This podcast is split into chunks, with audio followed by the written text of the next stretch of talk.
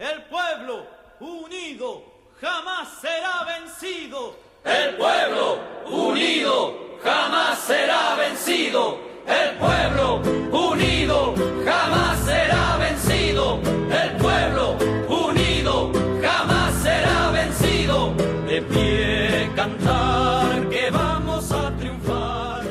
Saudações companheiros, meu nome é Wander, eu estou aqui com José Fernando. Hoje a gente vai continuar a leitura que a gente estava fazendo do Manifesto Comunista com os comentários. É, a gente espera concluir é, com esse episódio o Manifesto Comunista, não para explicar o que o manifesto é, o que ele representa totalmente, né, em sua totalidade, mas dar uma introdução para quem tiver interesse em ler, para tomar suas próprias, próprias, conclusões e estudar o manifesto, que é um, um texto importantíssimo. Né? É, o negócio é ler o, o, ler o documento na, na totalidade. Né? Ele é um documento pequeno, porque ele tinha a pretensão de, de ter rápida circulação na mão dos, dos trabalhadores, dos militantes. Não se tratava de uma obra muito de difícil acesso, como são outras obras marxistas, né, que são de, é de, um, de um grau de entendimento mais difícil, o manifesto ele vai na contramão disso. Ele vai para acessibilidade, mesmo pelo operário, pelo cara até que era iletrado, para todos conseguirem é, compreender o que se colocava ali de modo geral. Tanto que tem várias coisas que são categorias e ideias complexas são colocadas com uma simplicidade enorme, o que mostra o poder de síntese do Marx e Engels de tratar coisas absurdamente complexas e profundas com uma naturalidade de, de uma conversa. Né? Apesar da, da, simplicidade do texto, existem palavras que é, podem não, não soar muito claro por, pela falta do uso mesmo. Né? É, palavras que eu destaquei são basicamente quatro. Né? A primeira delas é revolução, que assim, em uma explicação bastante breve, que acho que é, todo mundo compreende a revolução como uma, uma explosão, uma, uma coisa violenta. Uma ruptura. Né? Uma ruptura, tem todas esses, essas conotações. Mas, em síntese, é o fim de um ciclo para o início de outro. Nada mais do que isso. A revolução pode ser feita de várias maneiras. Existe revolução tecnológica, revolução política. Mas a revolução que, como sentido estrito mesmo, é essa quebra de um ciclo o início de um próximo. Né? Sim, uma revolução social. Né? Uhum aquela o processo revolucionário são um encadeamento de, de fatores, né? de fatos históricos, de fatos sociais, é, que mudariam a configuração de uma determinada sociedade. Por exemplo, quando você tem a Revolução Francesa, que é uma das, das é, talvez o epílogo das revoluções burguesas na Europa, você teve toda uma reconfiguração até do, do, do ponto de vista econômico, mais social, porque foi uma revolução político-social, né? das camadas que estavam emergentes ali do estamento feudal, e esse acabou cortando os laços. Né? Evidentemente que algum, algumas coisas do, das sociedades passadas, elas residem, elas, elas estão presentes na sociedade que foi revolucionada, né? Isso é assim porque as coisas, elas, algumas coisas, alguns fatos, eles têm longa duração. Mas, é, estrito senso, né, como foi dito, a revolução é uma ruptura e uma modificação completa da, das coisas. Por isso que, a revolu que o pessoal fala, a ditadura de 64 é chamada de Revolução de 64 pelos seus é, executores. Né? Ela não é uma revolução. Não é em nenhum, em nenhum tipo. Ela é um golpe de Estado. Sim. Né? Você tem, tava lá o, o, Estado, um governo que eles não queriam, eles foram lá e tiraram. Por que, por que revolução? O que, que teria mudado? Na contramão de revolução, é que ela manteve o, o sistema como, como, ele é intacto. É, a gente vai aprofundar isso mais à frente sobre o que, que é a estrutura fundamental né, da, do status ali do, que o Marx está querendo combater, está chamando os comunistas a combater. É, o Marx vai falar muito sobre proletário, proletariado, burguesia e comunistas, né?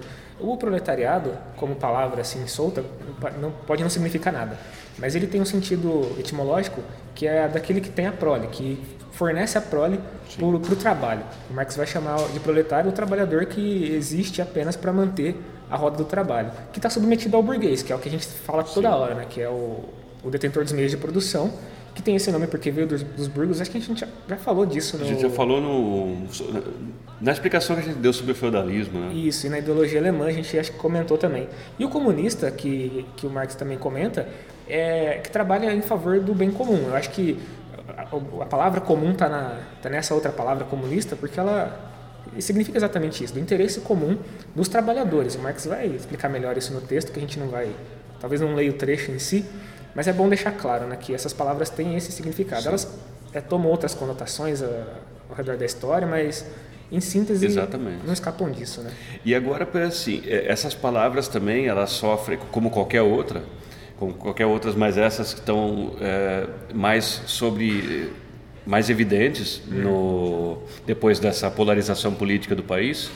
O comunista é qualquer coisa agora. É, porque assim, o, o, os companheiros que lerem o documento, eles vão ver assim, que comunista é uma coisa bem diferente do que vem sendo falado aí. Por exemplo, é, comunista para esse pessoal que agora começou a andar na onda aí da, da, desse, dessa coisa reacionária, de, de extrema direita, comunista é um cara que, por exemplo, não acha que um gay tenha que morrer por ser gay ele acha que a mulher não tem que ficar dentro de casa, etc. O cara não seja religioso, é um comunista. E não tem nada a ver. É, eu vou simplificar aqui, mas é por, é, por motivos didáticos. Como que você vai ver se uma pessoa de esquerda é comunista ou não? Se programaticamente ela seguir um ponto, expropriação dos meios de produção. Não seguiu isso, você não é comunista. Sim. Se você não tiver isso no horizonte, se, você, se toda a sua luta não for para expropriar a burguesia, você é de esquerda, mas você não é comunista. Uhum. Tem que ficar claro isso aí, porque é esse, esse tipo de comunista que vai estar no documento. A gente tem um episódio inteiro falando sobre esquerda e direita, em que a gente coloca esses termos aí todos, reacionário, direita, esquerda, progressista, é, conservador, dentro das suas é, determinadas categorias, porque houve uma, uma confusão, né? uma uma confusão, acho que até é de propósito, eu acho. Não, é uma coisa mal, mal, intencionada, de confundir mesmo o sentido das palavras para poder deturpar né, elas no, no, seu sentido essencial. Mas agora, para a gente entrar no texto, eu separei a, a explicação, o nosso, o nosso debate em três pontos diferentes, que são os pontos do livro. Né? O Marx divide o livro em três partes diferentes, que é é, burgueses operários. Ele fala sobre o trabalho assalariado, né, a apropriação do trabalho, e por último ele faz uma crítica dos socialismos que, que existem. Sim, importante. É uma parte importante. Talvez a gente não consiga aprofundar elas, eu coloquei na terceira parte, mas em síntese é uma crítica sobre os movimentos socialistas que estão colocados ali e ele combate todos eles ou comenta todos eles, né? A gente vai começar, eu acho que é importante, sobre o que, o que tem no início do livro que eu coloquei que é o, chamado dos proletários a se levantarem. Eu estou aqui um trecho, vou ler aí, você comenta, Zé Fernando, Tudo bem. o que você acha, porque eh, para mim esse trecho ele é, ele é fundamental para dar início mesmo ao, ao, Manifesto Comunista como uma proposta. Né? Então ele diz assim, ó, palavras do Marx. As armas que a burguesia utilizou para abater o feudalismo voltam-se hoje contra a própria burguesia. A burguesia, porém, não forjou somente as armas que lhe darão morte, produziu também os homens que manejarão essas armas, os operários modernos, os proletários, que a gente já significou aqui, né? Então ele começa, é, óbvio que tem muita coisa antes, né? Mas assim, para mim aqui começa a, o que o Marx propõe Sim. com o manifesto, né? Que é a revolução do a revolução proletária, né? É isso aí fica muito claro as intenções, né? Que é o, é o, é o chamamento da classe que eles consideram revolucionária e por que, que eles dizem que as armas que a burguesia se utilizou para abater o, o feudalismo se voltou contra elas? Porque para a burguesia fazer uma sociedade à sua imagem e semelhança, ela precisou revolucionar a sociedade por sua vez também, destruir os laços feudais e com isso ela construiu todo uma, um outro construto social uma outra estrutura na qual o proletário leva nas costas. Uhum. Ou seja, quais são essas armas?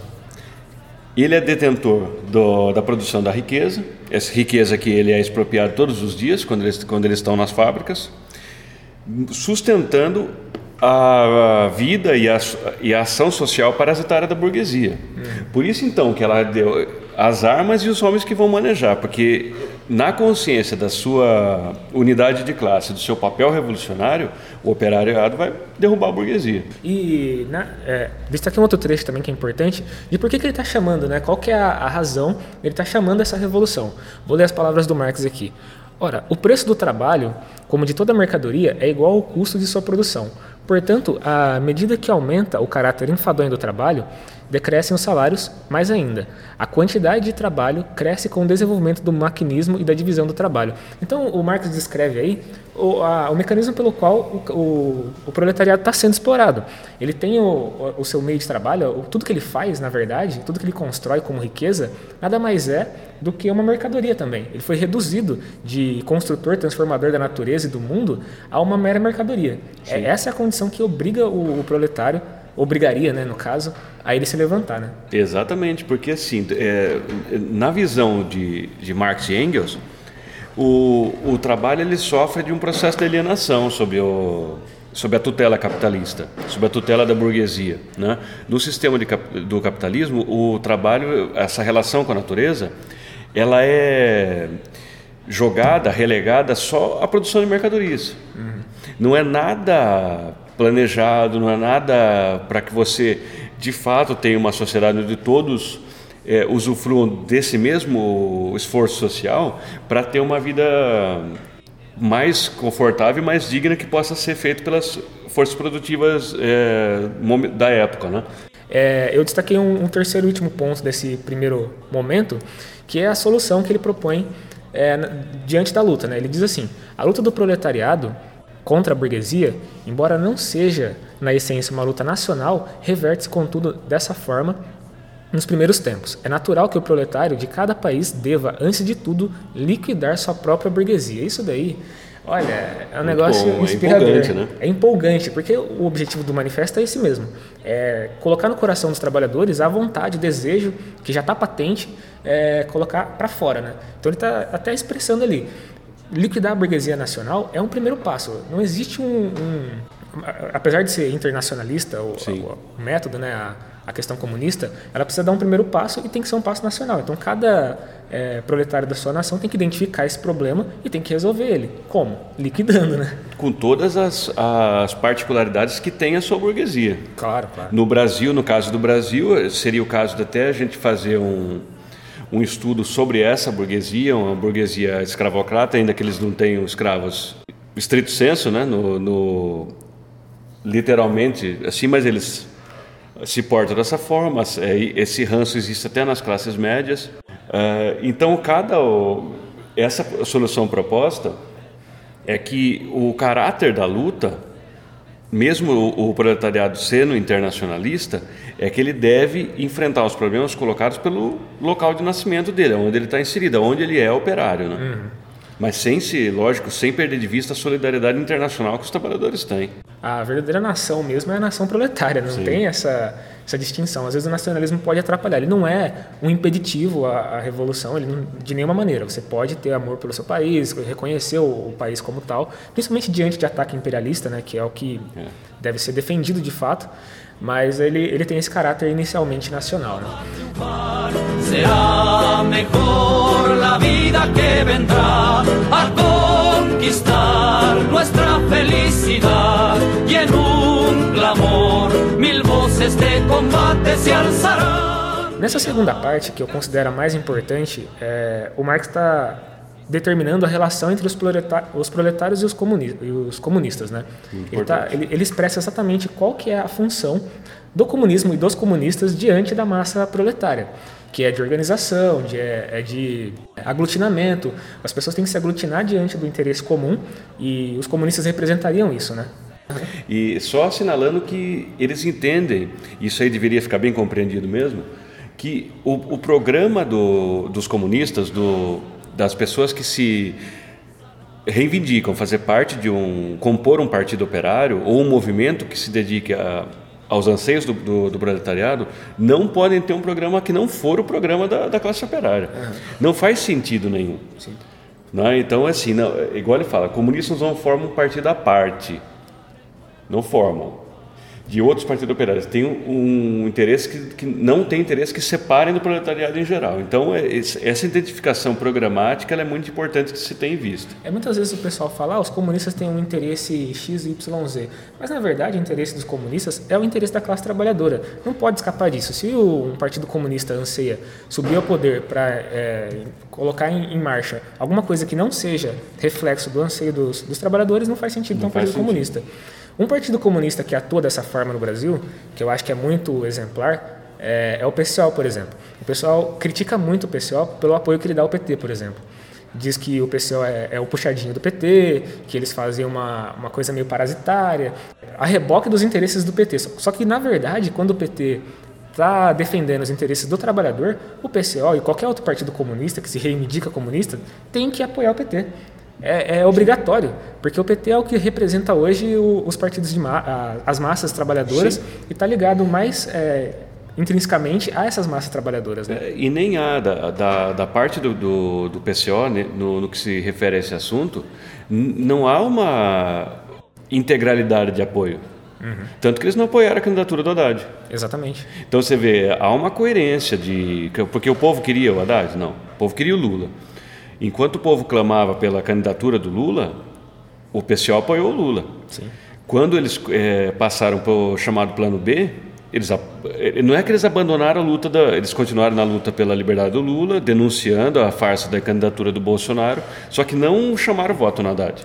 O que é coerente, porque não é, a gente tem que admitir que não é um candidato popular. Né? Bom, chegamos num, num, ponto importante aqui, que é a relação dos comunistas com a, a propriedade privada e com a propriedade em abstrato também, que é um assunto bastante comentado. O pessoal é, tem seus anseios em relação a isso, tem medo de que a, a sua casa de, de meio terreno seja tomada, ou que seu... Seu Corsa, né? seu ano Corsa. 95, seja expropriado pela Revolução. Então vamos, vamos mergulhar nisso, que é um assunto importantíssimo sobre propriedade. Destaquei vários trechos falando sobre propriedade, vou ler eles na íntegra para a gente ir comentando para não, não perder da memória. Então, o primeiro trecho é o seguinte, é, nesse sentido, os comunistas podem resumir uma, a sua teoria nesta fórmula única, abolição da propriedade privada. privada. Censuram-nos, a nós comunistas, o querer abolir a propriedade pessoalmente adquirida, fruto do trabalho do indivíduo, propriedade que se declara ser a base de toda liberdade, de toda independência individual. É, a propriedade pessoal, fruto do trabalho e do mérito, pretende-se falar da propriedade do pequeno burguês, do pequeno camponês, forma de propriedade anterior à própria burguesia, não precisamos aboli-la. Então, assim, é, eu, eu, parei de ler aqui porque é, é, patente, isso daqui é muito importante muito que seja importante. entendido que o tipo de propriedade que os comunistas estão propondo abolir é a propriedade burguesa, não é a Exatamente. propriedade do proletário. Pobre não tem propriedade. Exatamente. O pessoal tem que ver que, assim, você tem uma, vamos supor, o cara, o cara é, deixa eu falar de nível de, de nacional aqui, porque fica mais fácil de compreender. O cidadão tem uma casa, paga, é dele a casa.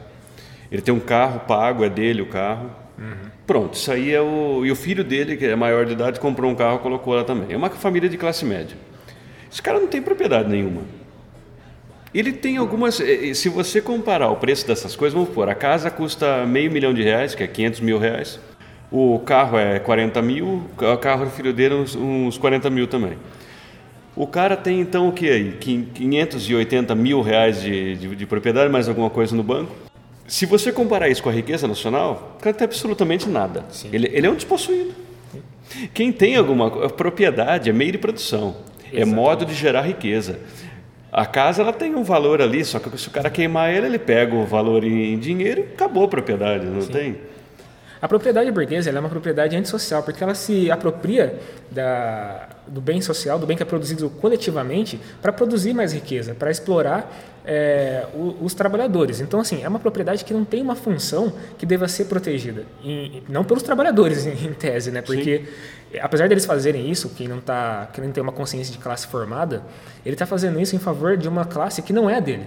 Quando você defende a propriedade privada como um bem absoluto, como um sinônimo de liberdade, você está defendendo, na verdade, Perfeito. a opressão daqueles que detêm de fato os meios de produção. É porque você não tem nada, você está defendendo o quê? De quem tem. Exatamente. Você está defendendo, por exemplo, o, o dono de uma grande empreiteira você está defendendo esses caras aí. Porque quando, quando se fala assim, vão expropriar propriedades, não é a sua. Não é a sua lojinha de fundo de quinta, não é nada disso aí. Não é a tua chácara de mil metros no Tupi. Então, não, não é isso aí. É, teve um. Eu, eu, não sei, no grupo de política do, do WhatsApp, no qual é, acho que a maioria das pessoas fazem parte, né? Tomara que pessoas que não façam parte estejam ouvindo também. Uhum.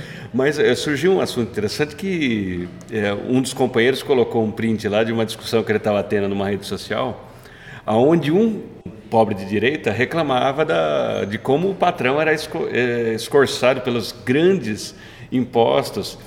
Aí, no decorrer da conversa, se estabeleceu que o cara tinha uma MEI, tinha um funcionário que quando o cara foi mandado embora, para pagar a rescisão, ele quase faliu. Então, é, assim, é engraçado, mas o pessoal se acha mesmo proprietário. Sim.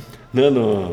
É porque a ideologia burguesa, como a gente viu no, nos episódios anteriores da ideologia alemã, ela, tá, ela é dominante. Então o, o, cidadão absorve aquilo e acredita que ele, de fato, é um burguês. Quando na verdade ele está sendo tão explorado quanto qualquer outro. Não, ele é um cara explorado, ele só não está numa fábrica, mas Exato. ele está ali. Se ele parar de fazer aquilo, ele morre de fome. Exatamente. A propriedade burguesa, ela condiciona o trabalho do homem à sua própria sobrevivência, aos meios de sobrevivência que ele tem que, que dispor. Ele não te dá nenhuma riqueza, é isso que as pessoas perdem de vista. Quando você trabalha, quando você se esforça para ter alguma coisa, o comunismo ou os comunistas, a ideologia socialista, ela não quer tirar isso de você porque ela quer dar isso para você, de fato. O fruto do seu trabalho quer ser, tem que ser devolvido para você. Sim. É isso que o socialismo é. Que acho que o, numa, numa frase que, de Marx que é muito, que é muito emblemática, muito canônica, é, ele diz que nada mais é do que o fim da exploração do homem pelo homem. Porque então, assim, chega de, do, do grosso da sociedade ter direito a nada e pagar por, por uma parcela ridícula, da, numericamente, né? E também de todos os aspectos do ridículo, é conseguir sobreviver, às largas ainda, comendo tudo que pode comer, enquanto o pessoal morre de fome. Por que, que a sociedade deveria ser assim?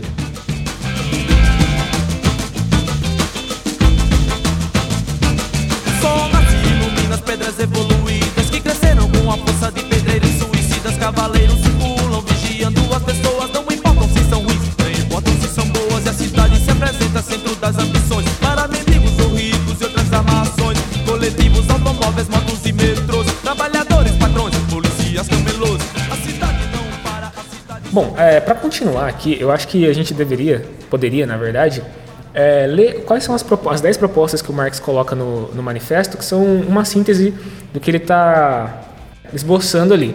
É claro que tudo isso que está escrito nessas 10 propostas podem ser aprofundadas. Sim. Inclusive, eu quero fazer um comentário aqui, entre aspas, que esses, essas 10 propostas são muito melhores que a do Dallagnol, Nossa, que são as 10 é. propostas do, contra a corrupção. Contra a corrupção, né? O Marx já tinha feito isso antes do Dallagnol já. E as propostas que ele faz têm muito mais sentido porque elas atacam a base é, da, do que é o status quo da exploração burguesa, né? É um eixo de atuação política, né? Exatamente. Então, assim, eu vou ler as propostas e a gente vai comentando. A primeira delas é assim: expropriação da propriedade latifundiária e emprego da renda da terra em proveito do Estado.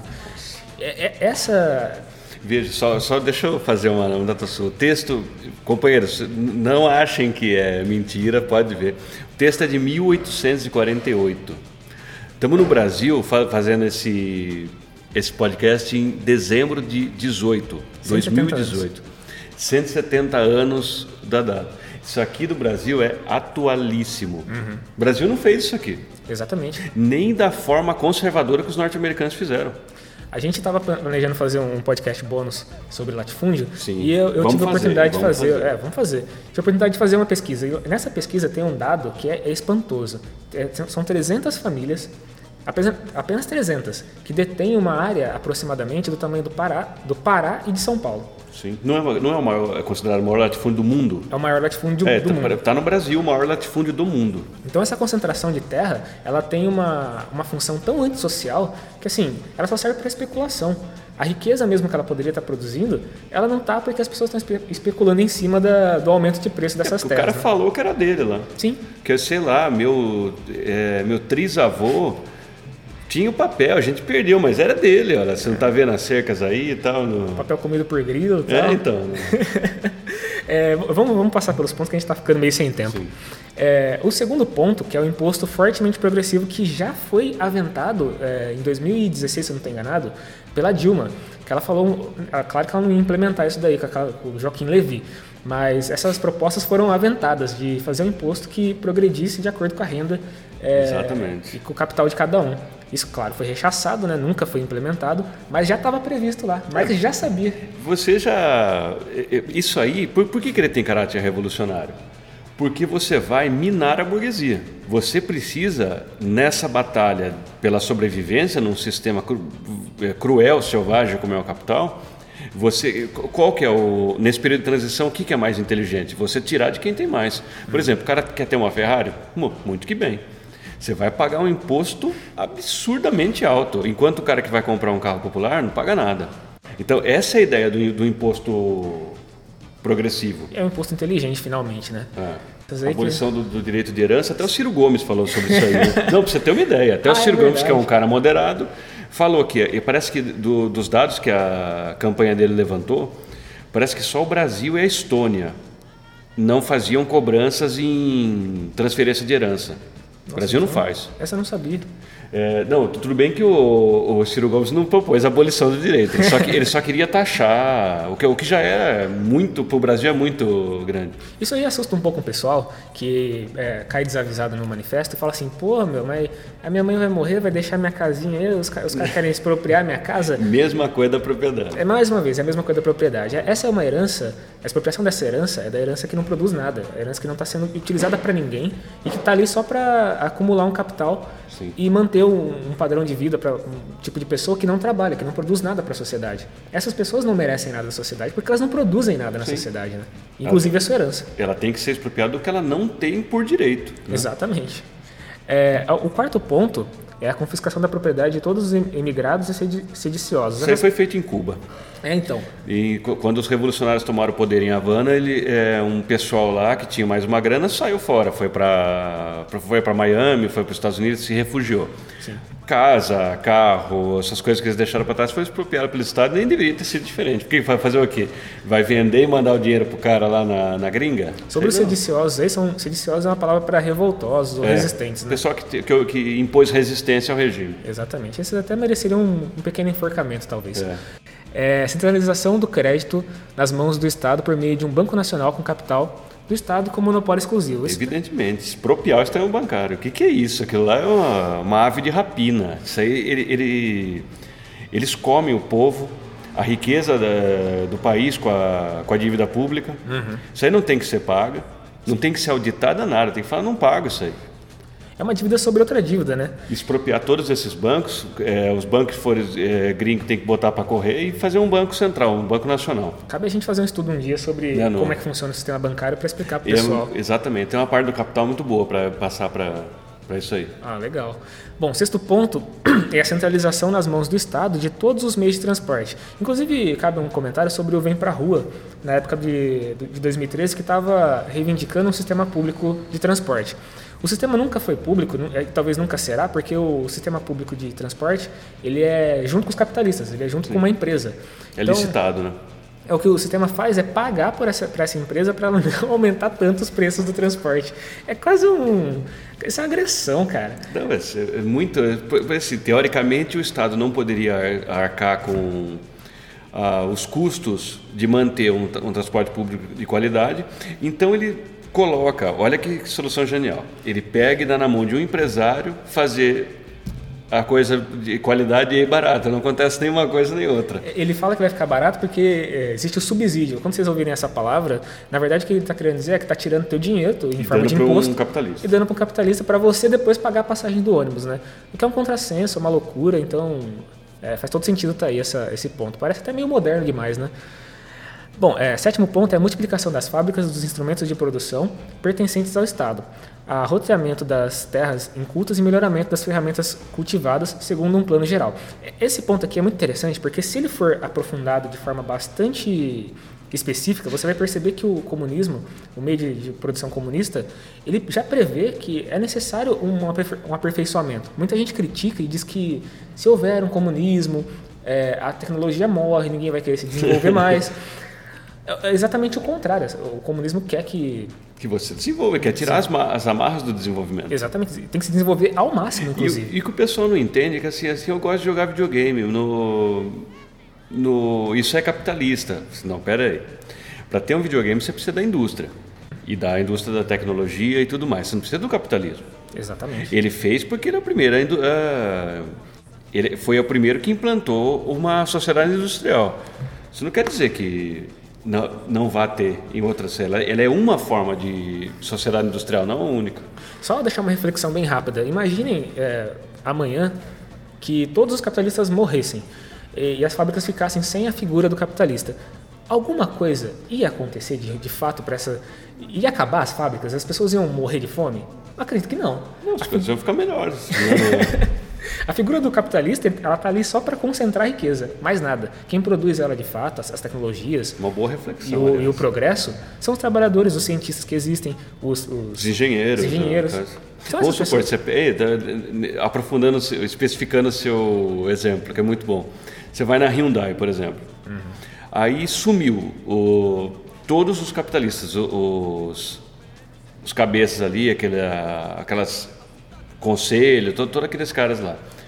Você vai precisar do quê?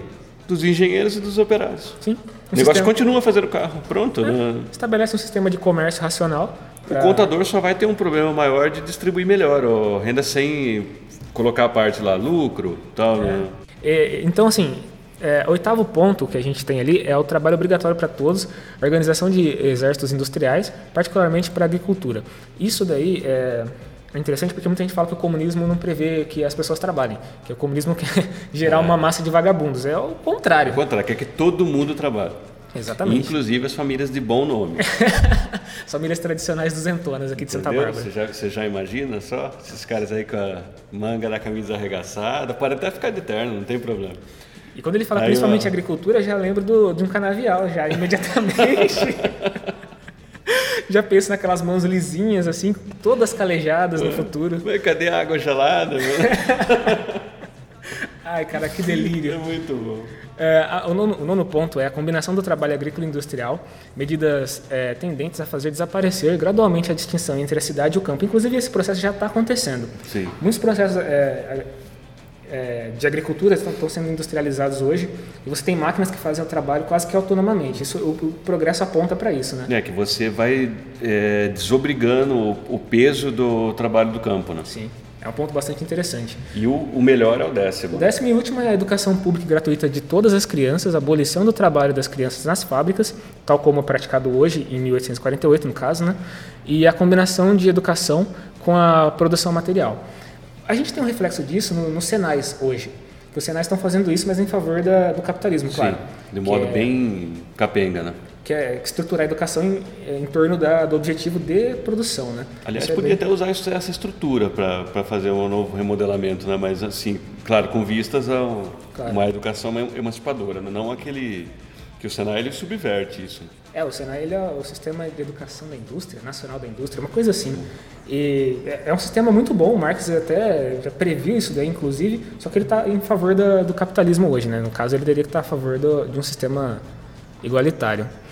Bom, a gente chega aqui quase que no final, eu acho que esse- essa, meiuca do, do manifesto é o principal, é o que eu Sim, é que queria deve ser intensamente lido. ele, ele pode ser estudado mais aprofundadamente. A gente está aqui só dando uma, um rasante né, pela, pelos conceitos, mas se você ler por conta própria, é possível. é, Eu, eu, eu queria dar aqui também uma, uma recomendação de estudo. Né? Como é que se estuda o Manifesto Comunista ou qualquer outra obra? É, Eu acho que é fundamental, em primeiro lugar, você ter um dicionário à mão. Hoje em dia tem o Google, é né? muito mais fácil, mas ter a possibilidade de pesquisar as palavras que você não conhece. Existem várias, é, vários termos ali que são usados pelo Marx e que dentro da própria obra marxista assumem um significado próprio. Então, para isso a gente tem os dicionários de filosofia. Se eu não me engano, tem um muito bom sobre é, um dicionário de filosofia que a gente estudou na faculdade, eu esqueci o nome agora. Mas ele traz todos os termos, várias é, con- contextualizações que você pode pegar enquanto está lendo, parar simplesmente ler e depois voltar para o texto. O texto é para ser debruçado, né? Esse aqui é bom, só que ele é raro e, e muito caro. É do Tom Baltimore, chama Dicionário do Pensamento Marxista. Os companheiros que se interessarem aí, ele não é uma obra barata, mas e tem, eu lembro que tinha uma cópia na biblioteca da Unicamp. Agora eu não sei do, No, no que eu estudei era um dicionário geral de, é, sobre filosofia, mas também tinha vários termos marxistas, termos da sociologia. É, é fundamental para quem quer mesmo se aprofundar, ter um dicionário desse é, é importantíssimo. Uma boa história da filosofia também ajuda, né, do, Sim. É, bom, a terceira parte do manifesto que vocês vão encontrar, ele é uma crítica que o Marx faz aos socialismos que as várias correntes socialistas que estão em disputa ali. E eu, eu destaquei várias frases do, do manifesto dessa parte, mas assim, a, a que me deixou mais emocionado é do socialismo alemão como verdadeiro, que o Marx ele depois de contrapor tudo que é dito do, de socialismos que estão aparecendo, que estão voltados para que estão voltados para é, retornar a, a, pensamentos já é, superados, o Marx ele descreve o socialismo alemão, que é o que ele está propondo, que é o socialismo científico, como o, o socialismo, socialismo verdadeiro, que ele é científico. Ele pega as bases do que, tá, do que é real para poder basear sua, suas ideias. Eu acho que é isso que a terceira parte sintetiza melhor, né? Sim.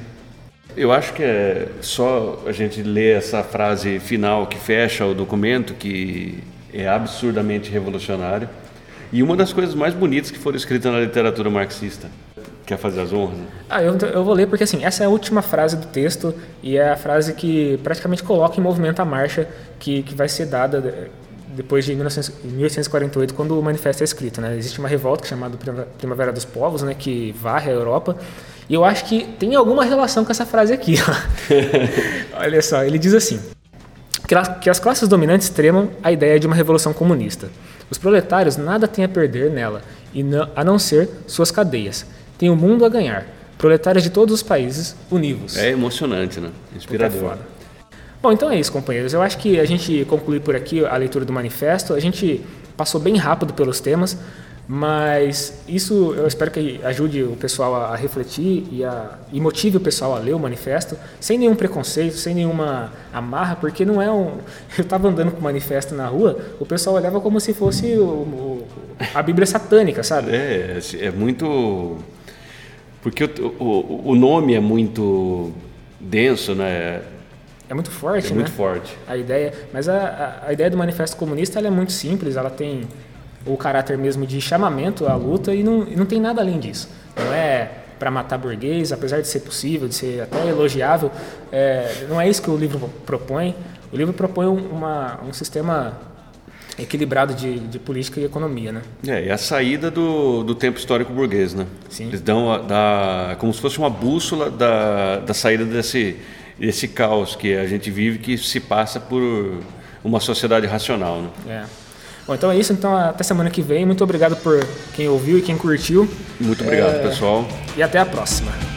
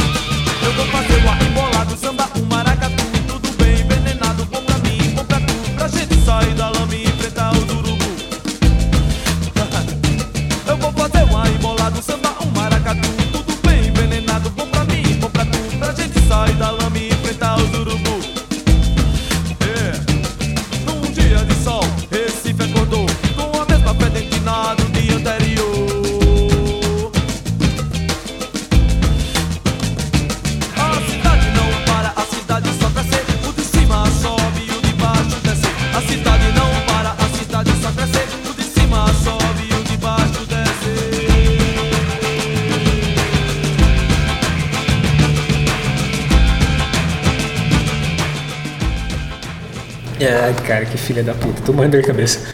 É mesmo? É. Quer fazer outro dia, cara? É, vambora. Então, Se foda. Revolução não pode esperar. Bom, vamos lá. Saudações, companheiros. Meu nome é Wander, eu tô aqui com.